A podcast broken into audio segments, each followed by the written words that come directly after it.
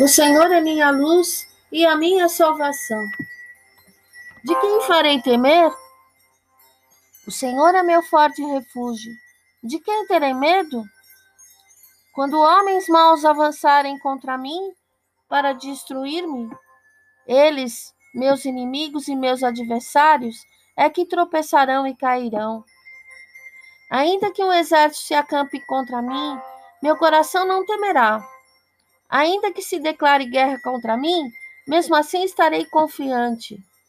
Uma coisa pedi ao Senhor e a procuro: que eu possa viver na casa do Senhor todos os dias da minha vida, para contemplar a bondade do Senhor e buscar sua orientação no seu tempo. Pois no dia da adversidade, ele me guardará protegido em sua habitação. No seu tabernáculo me esconderá e me porá em segurança sobre um rochedo.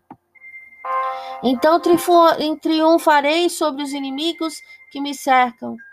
Em seu tabernáculo oferecerei sacrifícios com aclamações, cantarei e louvarei ao Senhor.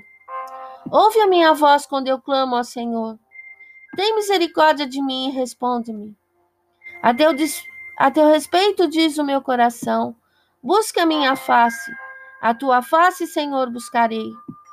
Não escondas de mim a tua face, nem rejeites contrair o teu servo.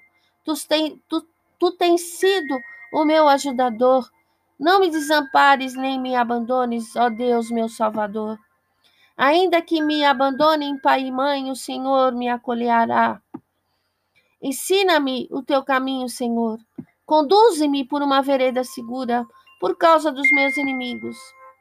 Não me entregues ao capricho dos meus adversários, pois testemunhas falsas se levantam contra mim, respirando violência. Violência.